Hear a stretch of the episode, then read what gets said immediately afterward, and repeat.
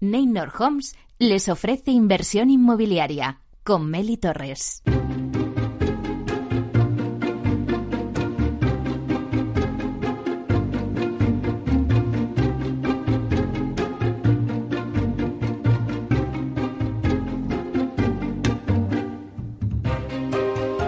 Tal? Muy buenos días y bienvenidos a Inversión Inmobiliaria. Una semana más. ¿Quiere invertir en el sector inmobiliario y sacar la máxima rentabilidad a sus propiedades? Pues entonces no pueden perderse este programa porque nuestro objetivo es mantenerle informado de todo lo que ocurre en el sector inmobiliario.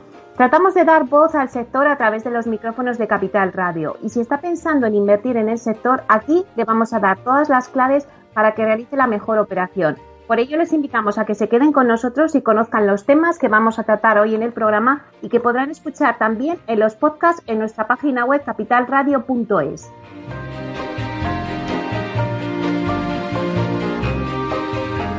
Bueno, pues hoy en nuestra sección La Voz del CEO vamos a entrevistar a Borja García Gochaga, que es consejero delegado de Neynor Homes, que ha sido protagonista en este arranque en el 2021 con la primera fusión en bolsa. Hablaremos con él de la fusión de Neynor y Quabit y de la hoja de ruta que se van a marcar ahora con esta gran compañía en este nuevo formato. También analizaremos el sector residencial con Iker Veraza, director comercial de Sareb, que nos hablará de los plazos de recuperación de la normalidad en el sector inmobiliario, a ver si ya es verdad, y expectativas para los próximos años.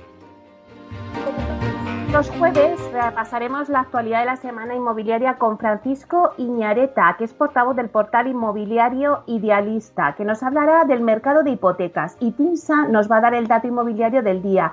¿Saben cuántos visados de obra nueva se han perdido desde que empezó la pandemia? Nos lo contará Susana de la Riva, que es directora de Marketing y Comunicación de TINSA. También hablaremos de digitalización a raíz del COVID. Pero ¿sabían que el 55% de las empresas españolas no ha empezado el proceso de digitalización? La promoción de la semana va dirigida a aquellas empresas del sector inmobiliario que todavía no se han digitalizado y que buscan una herramienta para poder, por ejemplo, enviar, firmar y almacenar digitalmente todos los contratos de una empresa. Hablaremos con Guillermo Flor, que es consejero delegado de Tueri que han creado esta plataforma y que ofrece al sector inmobiliario conocerla por solo un euro al mes para que la puedan probar. Y bueno, pues ya en nuestra Wikicasa, con Vía Celere, os traemos toda la terminología del sector inmobiliario. En este caso vamos a hablar de aerotermia y nos lo contará Javier Moreno, ingeniero industrial de Vía Celere. La entrevista de la semana pues se la vamos a dedicar hoy a Antonio Carroza, que es consejero delegado de Alquiler Seguro. Alquiler Seguro acaba de lanzar una comercializadora energética, su propia comercializadora energética. Estará con nosotros en directo para contarnos este nuevo proyecto y, también repasar las noticias sobre el alquiler. Y nos vamos a nuestra sección La sostenibilidad con Vía Ágora. En la vía sostenible vamos a hablar de la Oficina Técnica y Sostenibilidad. Lo haremos con Marco Antonio, que es director de la Oficina Técnica en Vía Ágora. Luego también en inversión inmobiliaria y Proctec con Urbanita y vamos a daros las nuevas claves financieras que están cambiando el sector inmobiliario gracias a la transformación digital. Y lo haremos con Diego Bestar, que es consejero delegado de Urbanitay. Y en nuestro rincón del inversor, pues bueno, hoy viene calentito porque Vides celebra hoy su día, su día de ventas, su, su, subasta y vamos a conocer de la mano de Javier de Pablo, que es consejero delegado de Vides Wine, pues que nos cuente un poquito cómo está desarrollándose la subasta y qué productos son los más atractivos para el inversor. Por último, el blog de Alfredo Díaz Araque, que es experto en Procter, nos ofrece un nuevo blog bajo el título Repensando el futuro de las oficinas. Así que como ven, un programa muy variado, así que ya comenzamos.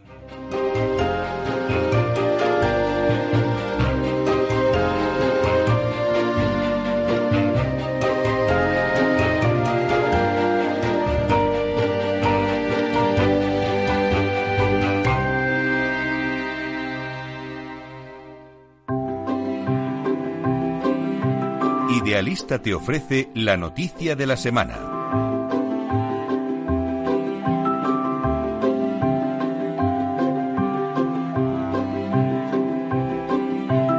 Bueno, pues vamos a hacer un repaso por las noticias más destacadas y más importantes con Francisco Iñareta, portavoz del portal inmobiliario Idealista, que creo que nos va a hablar hoy sobre cómo va el mercado de hipotecas. Buenos días, Francisco. Hola, buenos días, Meli. Efectivamente, vamos a hablar hoy sobre cómo va el mercado de las hipotecas, porque ayer mismo eh, sacaba datos del mes de noviembre eh, el INE y ya sabes las hipotecas es un baremo pues por el que nosotros también medimos un poco la salud de cómo está el mercado inmobiliario. Pues te lo voy a decir. Eh, de momento, eh, lenta pero sostenida. Así parece que está siendo la recuperación de la firma de hipotecas en España tras este golpe que hemos recibido por la crisis del coronavirus. Mira, según los datos del INE, en noviembre se inscribieron en los registros de la propiedad 28.756 préstamos para la compraventa de vivienda, que representa un 1,8% eh, más que en octubre y, es el mejor dato desde febrero, justo antes de que estallara eh, la pandemia eh, sanitaria.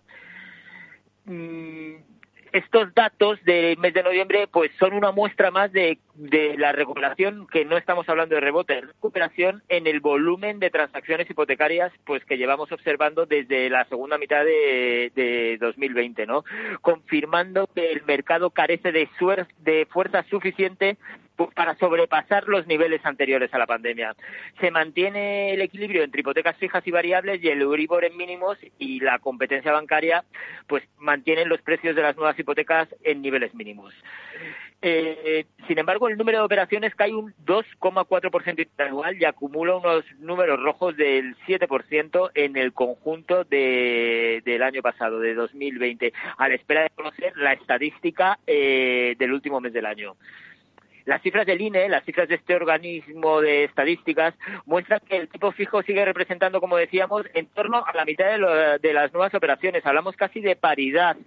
Eh, en concreto, hablamos del 49,2% de las hipotecas registradas en noviembre han sido fijas, frente al 50,8% que han representado las variables. Sin embargo, sigue sin alcanzar los números de la pasada primavera. Entre marzo y mayo del año pasado llegaron a suponer más del 50% de las nuevas operaciones, cuando se alcanzaba el máximo histórico. En lo que se refiere al tipo de interés medio de los préstamos, pues también se observa una ligera mejora respecto a octubre en el, en el mes de noviembre se sitúa en el 2,45% frente al 2,47% previo y cerca a los mínimos históricos del 2,44% de septiembre, como consecuencia de lo que decíamos, de esta guerra hipotecaria que mantiene abierta la banca y que está basada en la constante mejora de las condiciones de financiación. De hecho, en noviembre es el segundo dato más bajo de la serie histórica. Si nos vamos por comunidades autónomas, vamos a ver, los datos del INE sitúan en Andalucía eh, con 5.474 eh, como la comunidad donde se han registrado más hipotecas, seguiría la Comunidad de Madrid 5.087 y Cataluña con 4.077, perdona, 4.711. Sin embargo, el ranking cambia si miramos en qué comunidades está prestando más capital. Y entonces ya Andalucía no es la primera. Eh, Pasaría a Madrid ser la primera con 1.033 millones de euros, seguida de Cataluña 750 eh, 750,5 millones de euros y Andalucía ya pasaría un tercer lugar con 606,5 millones de, euros. En cuanto al número de hipotecas, eh, las autonomías con menos operaciones en noviembre han sido Cantabria, Navarra y La Rioja, con menos de 400 firmas en cada uno de los casos. Así que nada, vamos a ver cómo se desarrollan los datos del mes que viene y veremos cómo finalmente termina el año 2020.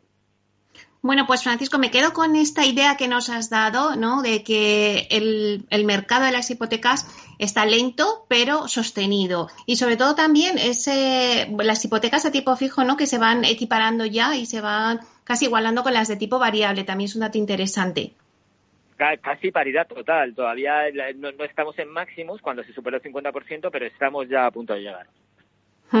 Bueno, pues muchísimas gracias, Francisco. Que tengas un buen día. Como siempre a vosotros. Eh, nos escuchamos la semana que viene. Hasta pronto.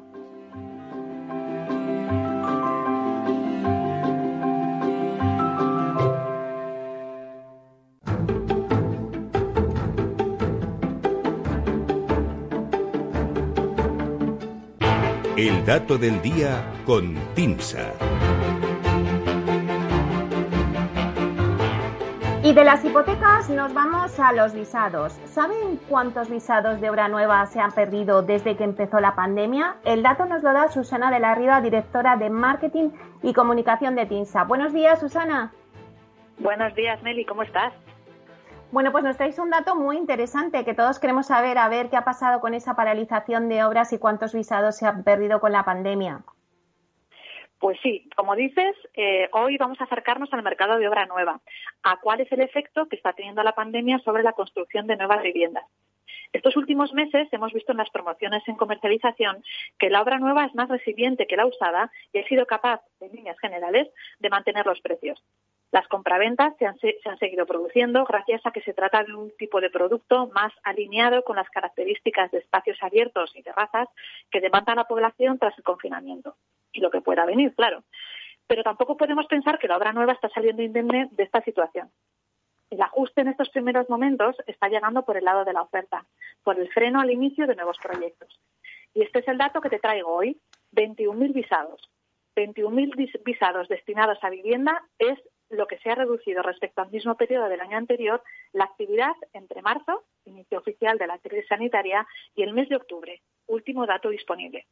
Es decir, frente a la tendencia moderadamente creciente que estaban experimentando los visados en los últimos años, en 2020 la factura de la pandemia han sido 20.955 visados de vivienda menos entre marzo y octubre que entre marzo y octubre de 2019, según datos del Ministerio de Transporte. Esto supone un descenso del 29% interanual en el periodo marzo-octubre teniendo en cuenta que hay zonas donde la oferta de vivienda nueva se considera insuficiente, este freno podría agudizar más este problema, como veremos luego. Vamos un poco más al detalle. En enero y febrero de 2020, los datos de visados se situaron ligeramente por debajo de los de 2019, aunque superando los de enero y febrero de 2018. El escenario cambió en marzo. Si en marzo del año anterior se habían aprobado 9.400 visados, en marzo de 2020 fueron 6.400, es decir, 3.000 menos. La caída interanual en los meses de marzo y abril alcanzó el 30 y el 33% respectivamente. Desde entonces, el descenso, en el número de visados se ha movido cada mes entre 2.300 y 5.400 visados de vivienda menos comparado con un año antes, con la única salvedad de los meses de agosto y septiembre que registraron picos al alza que prácticamente igualaban los meses equivalentes de 2019 a la espera de tener las cifras totales del año 2020, el recuento hasta octubre es que se han aprobado casi 70.000 visados de vivienda, que suponen un descenso acumulado del 24% respecto al periodo enero-octubre de 2019. Como te comentaba al principio, la tendencia de los últimos años era de crecimiento en el número de visados aprobados. Desde el mínimo que se alcanzó en 2013, las cifras se incrementaron entre 15.000 y 20.000 visados anuales hasta 2018. En 2019, esta evolución se ralentizó con tan solo 5.500 visados más. Y en 2020 vemos cómo han cambiado las cosas. Ante este nuevo escenario de incertidumbre, más de un promotor ha optado por posponer o anular planes de nuevas promociones, por no hablar de los casos en los que no se han dado las condiciones exigidas por las entidades financieras para conceder financiación. A la espera de ver qué pasa en los próximos meses, estos casi 21.000 visados menos aprobados por la pandemia entre marzo y octubre, que nos trae el dato de hoy, se traducirá en un descenso del número de viviendas nuevas en construcción y, por tanto, en una reducción de oferta en los próximos trimestres.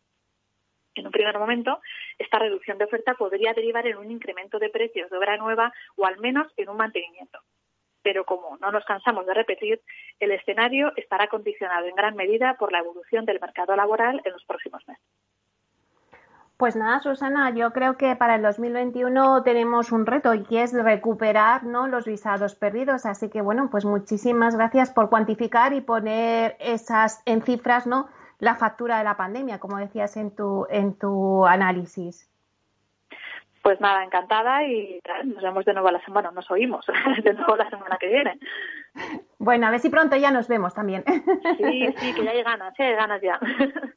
Bueno, pues muchísimas gracias. Gracias a ti, Meli, un abrazo.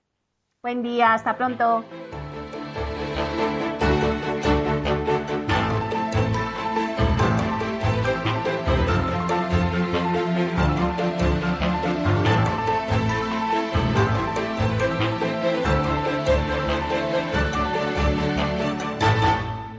¿Es razonable el precio que piden por esa vivienda que tanto le gusta? ¿Está pensando en vender su casa? Apueste por la tranquilidad de contar con un análisis experto de la situación legal, urbanística y física del inmueble para prevenir riesgos y establecer el valor adecuado. Contacte con el 91 372 7500 o visite tinsa.es. Tinsa, valor de confianza. ¿Sabes cuál es el mejor dial para escuchar Capital Radio? Tu móvil. Ya tienes disponibles las versiones de iOS y Android de Capital Radio. Y si quieres escucharlas en tu coche, lo tienes muy fácil. Empareja el Bluetooth de tu coche con tu móvil o tableta, entra en la app de Capital Radio y ya lo tienes. Escucha Capital Radio en digital. Y si te preguntan qué escuchas, no lo dudes. Capital Radio.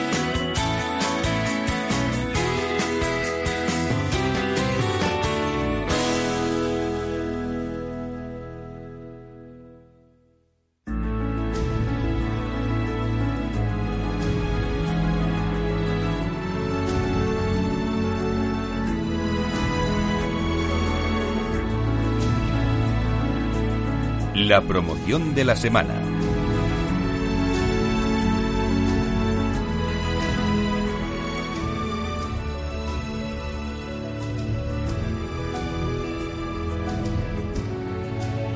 Bueno, pues ¿sabían que el 55% de las empresas españolas no han empezado el proceso de digitalización y ahí que surja en el mercado? Pues una plataforma digital que te permite enviar, firmar y almacenar digitalmente todos los contratos de una empresa. Y aunque siempre decimos que el sector inmobiliario ya empieza a ser digital, todavía hay muchas pequeñas empresas que aún no lo son. Por eso Tueri eh, oferta a 50 empresas del sector inmobiliario que quieran testear esta herramienta y ver cómo pueden almacenar los contratos y gestionar ¿no? las viviendas de una manera fácil por tan solo un euro al mes para aprobarla. Bueno, pues para hablarnos de todo ello tenemos con nosotros a Guillermo Flor, que es consejero delegado de Tueri, para contarnos este proyecto. Buenos días, Guillermo. Buenos días, Luzmelia. Muchísimas gracias por la oportunidad de hablar sobre este proyecto aquí. Encantado. Bueno, pues encantado de tenerte. A ver, Guillermo, cuéntanos un poquito eh, vuestro proyecto, Tueri. ¿Cómo surge el lanzamiento de esta herramienta y también en qué momento os encontráis? Claro, pues la verdad es que esto surge, bueno, yo mi background soy abogado, eh, abogado especializado en derecho mercantil, ¿no? Y he trabajado pues eh, varios años en grandes despachos gestionando contratos, ¿no? Luego la empresa familiar de toda la vida es del sector inmobiliario y bueno, tanto desde el punto de vista de abogado como después, eh, transicionando a la empresa familiar, me di cuenta de que, de que las empresas tenían grandes problemas gestionando sus contratos y con las justamente con la parte más, más sencilla, como puede ser el envío de los contratos por el correo electrónico o la firma y luego su almacenamiento. Nos dimos cuenta de que muchísimas empresas tenían muchos problemas con esto, perdían muchísimo tiempo y además luego acababan perdiendo los contratos y dedicando muchísimo tiempo a buscarlos eh, y, demás, ¿no? Entonces, en ese momento, pues eh, justo llega todo el tema del, del, del, COVID, ¿no? Y la pandemia, el confinamiento, y vemos como además ahora ya, eh, pues cada vez se pueden firmar menos en, en físico los contratos, la gente quiere trabajar desde la distancia, ¿no? Y a través de Internet. Entonces, en ese momento es cuando eh, yo junto con Dani y Luis, que son mis co-founders, eh, pues pensamos en crear una solución para estos problemas que hemos identificado y ahí es cuando nace Tueri. Eh, después de esto, pues nosotros hemos estado desarrollando el producto y ahora llegamos un momento en el que ya tenemos un producto eh, bueno, que soluciona muchos de estos problemas y que te permite ya enviar tus contratos y firmarlos electrónicamente ah, y además tiene una serie de funcionalidades más que están enfocadas a este sector en particular. Claro, porque eh, antes eh, comentabas, bueno, pues esta herramienta es aplicable a cualquier empresa en España, pero ¿por qué os dirigís luego al sector inmobiliario y me dices ahora que bueno que hay otros servicios más enfocados para el sector? Claro, pues porque nos dimos cuenta de que obviamente todas las empresas firman contratos, pero que las empresas del sector inmobiliario son empresas que por su tipo de actividad eh, generan mucho, mucho más volumen de contratos que otras empresas. También nos hemos dado cuenta de que es un sector que eh, está un poco menos digitalizado que muchos otros y con lo cual tienen esa gran necesidad en este momento, ¿no? Eh, también, obviamente, por nuestro conocimiento del mercado y del sector, pues fue una decisión como para bueno enfocarnos en este sector que es en el que más valor podemos aportar nosotros.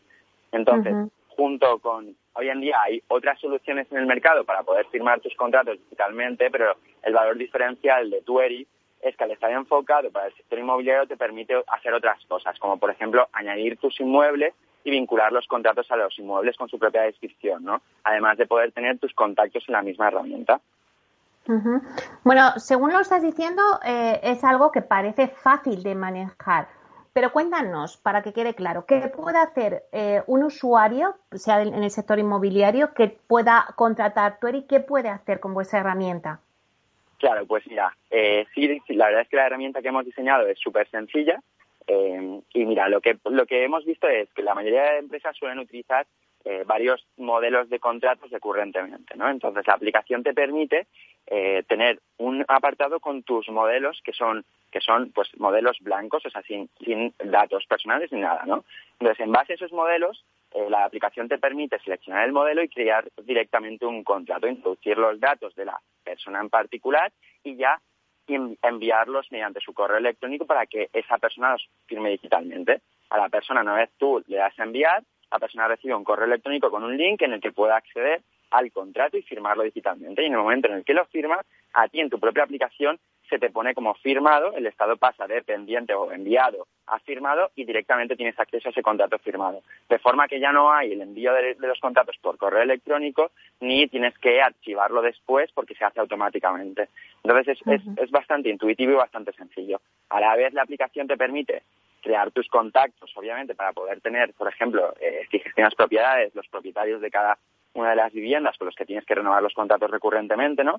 Eh, y eh, añadir las propiedades en sí, de forma que tú tienes como las tres partes eh, que forman parte de tu proceso ¿no? en, la, misma aplicación. Bueno, nos cuentas algo, estos son algunos de los beneficios, ¿no? Sobre todo la rapidez, el tenerlo todo, como por así decirlo, ordenado y luego no tener que desplazarte para la, firma. Pero seguro que hay muchísimos más beneficios que nos puedes contar. Totalmente, pues, eh, a ver, principalmente los, o sea, hay muchísimos beneficios, ¿no? Nosotros hemos visto cómo eh, clientes que tenían un gran volumen de, de contratos y eh, tenían mucho personal para poder gestionar todos, no podían, o sea, no llegaban a todo y con esta herramienta al final lo que estás haciendo es reducir tu tiempo de gestión de estos contratos, una barbaridad, ¿no? Y entonces esto te permite llevar un mayor control, poder generar, o sea, poder tener más volumen, poder gestionar muchos más contratos con menos personas eh, y luego también tiene muchos otros beneficios, como puede ser el acceso a los clientes una experiencia mejor con, con, la propia empresa, ¿no? Al final, ahora mismo, pues, para muchos clientes también está siendo un poco más difícil poder ir a la oficina a firmar algo, porque, eh, no sé, por el tema del COVID, también porque pues, empresas que trabajan con extranjeros eh, obviamente no van a venir a firmar algo. luego también muchas, muchas empresas nos dicen que cuando antes recibían los contratos escaneados y firmados, pues la mayoría de ellos no se veían bien, ¿no? Y entonces tenían que volver a pedir que los firmaran y escanearan de nuevo, ¿no? Entonces, bueno, pues hay múltiples beneficios de utilizar una herramienta como esta. Luego, a nivel de seguridad, pues también evitamos la pérdida de los contratos. Y luego, obviamente, todo el espacio que, y papel que ahorramos dentro de las oficinas eh, permite que puedas utilizar ese espacio para otras cosas, ¿no? Entonces, la verdad es que estamos viendo como las empresas que están utilizando esta herramienta están vamos, mejorando muchísimo sus procesos y reduciendo sus costes una barbaridad. Al final, ¿cuál es el impacto directo de esto? Pues que pueden dedicarse a lo que más les importa de verdad, que es crear valor a sus clientes, ¿no? Y ese es un poco el enfoque que tenemos en Tueri. Claro, entonces, Guillermo, por todo lo que me dices, ya no es solamente una herramienta eh, que sirve para la firma digital, ¿no? Es más que una firma digital. ¿Qué os diferencia frente a otras aplicaciones?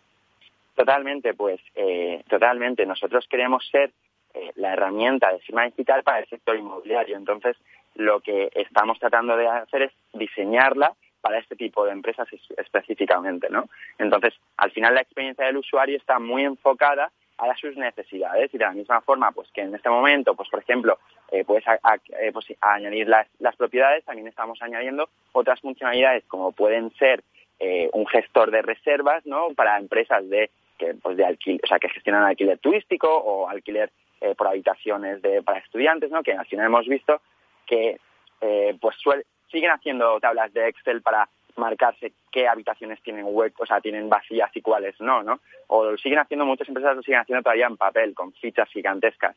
Entonces, de alguna forma, nuestra idea es eh, pues seguir centrándonos en el sector inmobiliario y, ofreciendo una herramienta que, esté muy enfocada a estas empresas y solucionar estos problemas que, se encuentran en su día a día. Guillermo, eh, antes cuando me estabas contando esta última pregunta y me decías que todavía siguen teniendo el papel, claro, es que yo me pregunto, eh, no sé qué pensáis vosotros, pero el sector inmobiliario es tan digital como, como se dice en el mercado o le falta camino por recorrer? Pues la verdad es que depende mucho del tipo de empresa, ¿no? Yo lo que sí que sé que, o sea, la diferencia del sector inmobiliario versus a otro otro tipo de, sectores es que los profesionales del sector inmobiliario generalmente aman el sector inmobiliario, ¿no? Y eso es muy bueno porque tienen muchísimas ganas de, eh, pues, profesionalizarse más, mejorar y digitalizarse, ¿no? Lo que sí que hemos visto es que, eh, si bien a lo mejor por el tipo de, de actividad que hacen, sí que es verdad que están un poco menos digitalizados que otro sector como puede ser, por ejemplo, el bancario, ¿no? que también tiene, gestionan muchísimos contratos, pero ya cada vez lo hacen todo más digital. Entonces, por eso eh, creemos que es una grandísima oportunidad porque es un sector que tiene todas las ganas y hay mucha potencialidad de mejora, ¿no? Oye, Guillermo, y para los que nos están escuchando, tenéis una oferta ahora de poderlo probar durante un mes eh, cuéntanos un poquito esa oferta para las empresas del sector inmobiliario. Claro, pues eh, bueno, justo lanzamos nuestro, nuestro desarrollo último en torno a hace dos semanas y lo que pensamos es que como bueno, ahora mismo nuestro enfoque sobre todo es conseguir estos usuarios para que nos valoren la aplicación y nos digan eh, pues en qué punto aporta valor y qué punto mejorarían y estamos para ello estamos ofertando pues eso una prueba de un euro o sea, de, un mes por un euro, en el cual nuestro principal enfoque es encontrar eh, empresas que tengan estos problemas y tratar de ayudarles a solucionarnos con nuestro software y a la vez recibir su feedback para poder ir mejorando la aplicación. Y quien nos esté escuchando y quieran probar vuestra herramienta, a ver cómo les funciona, eh, ¿dónde se pueden poner en contacto? ¿Cómo lo pueden hacer? Claro, pues lo pueden hacer eh, a través de cualquiera de nuestras redes sociales, eh, que pueden ser LinkedIn o Instagram o lo que sea. Luego también tenemos un formulario dentro de nuestra página web que es tueriapp.com, que es tueriapp.com. Eh, también pueden escribirme un correo electrónico a Pero Guillermo, eh, vamos a dejar claro, porque muchos a lo mejor ahora se lo están planteando y dicen, bueno, pero al final ¿Qué me puede dar a mí esa herramienta? Eh, dinos un ejemplo para una empresa del sector inmobiliario, ¿qué puede hacer con esta herramienta? Claro, pues por ejemplo, em, desde, o sea, pues te voy a poner varios ejemplos. Por ejemplo, si eres una inmobiliaria tradicional, eh, las inmobiliarias tradicionales tienen, bueno, suelen eh, hacer, tienen dos procesos principales, ¿vale? Tienen, suelen captar viviendas para bien venta o para bien alquiler.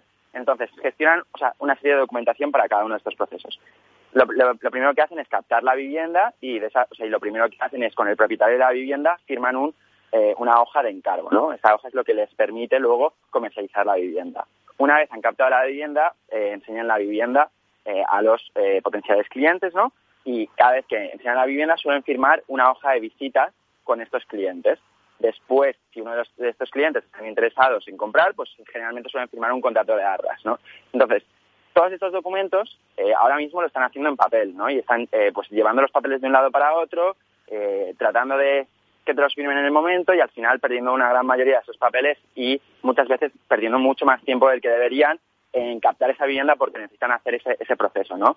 Con nuestra herramienta todo esto lo puedes hacer digitalmente, de forma que cuando captas la vivienda solo tienes que pedirle el correo electrónico al propietario desde el modelo que tú usas generalmente, lo creas y el propietario te lo firma en el momento eh, por, por internet, ¿no? O sea, bueno, a través de nuestra aplicación. Entonces se te almacena inmediatamente. Con las hojas de visita, igual, ¿no? Y con el, contrato de arras, exactamente igual. Entonces, de esta forma, de alguna forma, eh, pues hacemos, o sea, ayudamos a que estas empresas pues puedan hacer sus trabajos de una forma mucho más rápida, ¿no?